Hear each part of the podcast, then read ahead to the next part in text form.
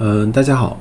欢迎您收听第六十二期的设计成熟播客，我是公子怡。嗯，在这一期，我想继续讨论关于工具产品的问题，也是因为我自己呃这段时间一直在做工具相关的呃一些产品设计。嗯，在讨论工具产品的这个问题之前呢，我想先讨论一个问题，就是呃，行业下行是工具产品的机会吗？或者说，呃，是什么原因让人们想要？转变现在的工作方式啊，比如说我们呃之前可能会用纸笔，但是我们会用其他的工作方式，转而会倾向于使用工具。呃，首先我们可以单纯去想人们会使用更好的工具的动机。通常来说，我们都是为了比如说追求更高的效率，能够更快的处理文件报表，或者是更快的出具更符合要求的呃产出物。但如果我们把各种商业条件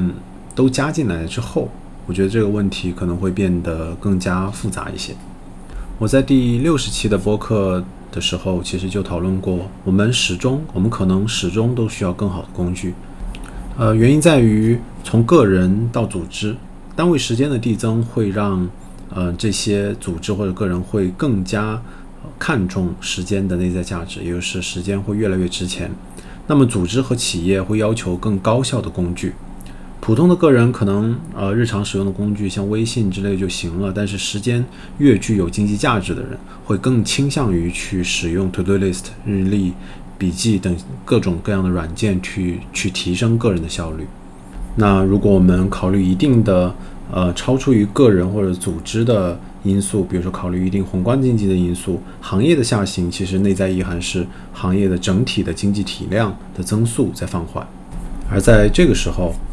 人力或者是资源的成本已经增长到了一定的阶段，那么企业经营者面临收益下降，但是成本保持不变或者保持提升的这样一个状态，就会优先考虑控制成本。那么精简人员是第一步，这也是我们正在经历的。但是，但是行业的下行并不代表整个行业直接就不行了，呃，原因是通常人们都会过度的反应，实际情况是行业其实会长期处于一个相对体量稳定的一个状态，而前一个阶段的人员的减少并不会带来整体事情的减少，而这个时候，从业者和管理者就会呼唤更加有效率的工具来应付单位个人单个人超额的工作量。那么另一方面，行业的下行会带来产出物更对于产出物的更高质量的诉求。这个质量的诉求，同样，呃，我去分析，可能同样来自于同行的竞争。由于增速的下降，在行业内，呃，相对于较较为脆弱的企业会率先离场，而在这个时候，还在场内的企业会争夺有限的资源，去，呃，产出更高质量的交付物，而更高质量的交付物就会形成各个。呃，行业中以在场内的企业的有效的竞争筹码，那这个时候这些企业就会呼唤更高质量的工具，同时整个行业会寻求具有更高协作能力的工具，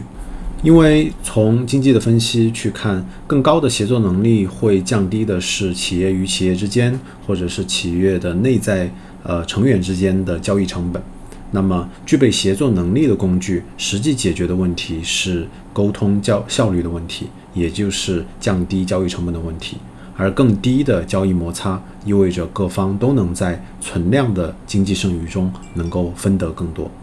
所以，总的来说，呃，我去通过呃，不仅仅是产品设计的视角，可能通通过一定的经济的视角去分析看的话，行业的下行反而会促进从业者去。或者是企业的经营者呼唤更高效率的、产出质量更高的、协作能力更好的工具，无论是前些年的建筑行业的从 CAD 切换到 BIM，还是近些年的体验设计从 Sketch 切换到 Figma，都其实有着内呃类似的内在的推动力。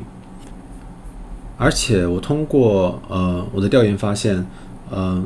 工具产品的设计和发展总是遵遵从着三层的框架。分呃，无论是呃办公协作或者是设计软件，都会有类似的框架。这个框架分别是工具、协作和平台生态。那么，首先我想解释的是基础的工具的能力。我们可以从 Figma 到对于 Sketch 的替代来看到的是，它首先自身具备的是在于云端的，是呃体验设计的软件的基础的能力，包括对于画板和图形的编辑等等。而我们同样观察，呃，我在从事的，比如说建筑设计领域，BIM 软件，比如说 Revit。RKCAD 也是一样，它首先需要具备的是建筑设计领域对于基础图源的设计能力，来满足用户最基本的对于工具软件、工具类产品的诉求。而协作其实是形成工具产品差异的重要的环节。嗯，但是可惜的是，由于工具应用场景的关系，仅仅具有真实的协作场景的工具才合适做这种类型的工具。所以这也让大多数的给个人使用的工具产品会可能长时间的停留在独立工具使用的这样一个阶段。比如说很多的笔记、To Do、日历，其实都在，嗯，很多时候都在都是在为个人解决一定的问题。但假如他没有在为，嗯，一个团体、一个有交易成本的一个呃呃经济环节在解决交易成本问题，那他那他所带来的价值就。呃，可能会大大的降低，但是也能够看到一个很好的趋势是，这一类的软件在尝试寻找能够相关的协作的机会。那么它的目的也是连接的各个方面，能够给各方面带来价值，降低多方的交易成本。那么能够看到的是，比如说 Figma 在有了基础能力的设计之后，会做到，比如说实时的反馈的协同，不同的设计师能够实时的看到其他人的工作台。实时的评论，并且通知到他人，或者是设计系统的协同，或者是在呃设计和研发的协同，或者是能够在呃云端统一的管理设计文件。而 Odesk 也在二零一五年推出了 BIM 三六零，用于去解决建筑设计和施工场景的多个团队、多个公司的权限问题，包括文档和版本管理不一致的问题，呃，互相多个专业之间提字不高效。而再往后一层，呃，则是这些工具都在非常早期的时候开放了部分接口，去用于支持开发者社区为工具产品共同选、共同创作。呃，那么工具协作和平台生态组成的这样一个工具产品的三层的框架，能够看到的是，除了少数面向呃用户的工具会跨过第一步和第二步，也就是工具的基础能力和协作。大多数行业的在使用的工具还停留在一个它是一个更好的锤子这样一个阶段，所以，嗯，通过对于工具产品的观察，或者是对于呃产业所有产业互联网的观察，工具作为工具的能力其实都非常值得被再做一遍。这里其实得益于的是算法对于这个行业的理解和能够为人提供的决策能力。而关于呃，在某一个行业内的协作的设计，同样需要更多的产品设计者深入到这样一个行业当中去进行了解，并且进行改变。所以，我想最后总结一下，嗯，最近这段时间对于工具产品的思考，嗯，可能可以这样说：行业下行，工具会上行。即便行业会有周期，或者说这就是它最后一个窗口，但是。不同行业对于更好工具的诉求始终存在，从好的工具到协同到开放的这样一个框架，